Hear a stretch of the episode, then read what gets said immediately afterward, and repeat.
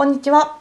本日のテーマはテロップです。鈴木さん、本日もよろしくお願いいたします。よろしくお願いします。いくらなんでも私でもテロップぐらいは知ってますよ。聞いたことありますよね。聞いたことありますし、目にしますからね。YouTube でも TikTok でも目にしますし、思えばテレビってテロップだらけじゃないですか。その通りですね。なので、ここに関しては今までのとこよりは横文字だけど自信があります。はい。とはいえ、うんじゃあそのテロップをどんな色でどんなフォントでどんなサイズでどんな場所にどんなタイミングで入れたらいいのかっていうのは考えたこともなかったので、うんうん今日はそんなプロの技を聞いていきたいと思うんですね。はい。えーテロップを入れる気をつけてるポイントとかここはこうだよっていうパターンとかってあったりするんですか？そうですね。それはもちろんありますね。ほうほまあでもこれって、でも今、黒沢さんがおっしゃったように、はい見てるじゃないですか、めちゃくちゃ。テレビでも YouTube でも本当にテロップ入ってる。ですけど、じゃあ実際作るってなると、どうしたらいいのかなっていうのが、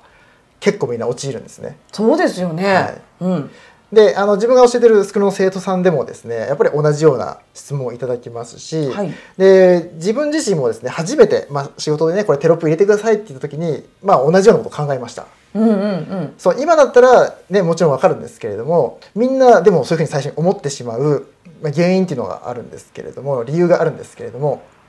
なんでかわかります？うーんなんか考えたこともないっていうのはそうなんですけど学んだこともないしでもなんか動画ってテロップ入ってたかっこいいしみたいなこう、感覚でやった方がいいんだろうなぐらいなレベルでしかないからですかね。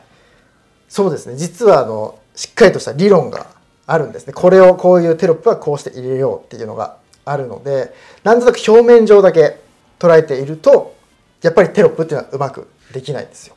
表面上っていうとどんな感じですか？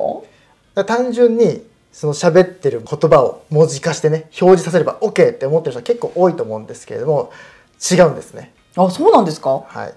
そこの本質を知らないと実は動画のクオリティとしては結構下がってしまうので本来だったら例えばねこれだったら1万円ぐらいちゃんとねテロップをしっかりと入れれば1万円もらえる案件が3000円ぐらいとかねいうふうに相手に評価されてしまうっていうこともありますね。うーんそれすごいもったいないですね。そうなんですよ。自分自身もそのテロップの入れ方とかをマスターしておかないと自分の価値を本当は1万円の仕事取れるのに3000円でいいですよとかって言っちゃうっていうこともありますよね。そうですね。言っちゃうもそうですし、はい。相手からもそう評価されてしまうとういうことになってしまいますね動画の業界もちょっとわからないですけど、はい。受ける時に「いいね」もあったりするのかなと思うんですよ。うんうん。やっぱりかっこいい動画とか相手に受け入れられる動画引きつける動画、PR 効果高い動画を作れる人って単価も高くなってくると思うんですけど、テロップはその1個のパーツとしてめちゃめちゃ重要だったりしますか、ね、そうですね。とても重要ですね。そんな感じがしますよね。はい。でもやっぱりそのセリフとかを文字で起こしたものっていうイメージがあるんですけど、テロップってそうじゃないとするならば例えばどんなものに使うんですか？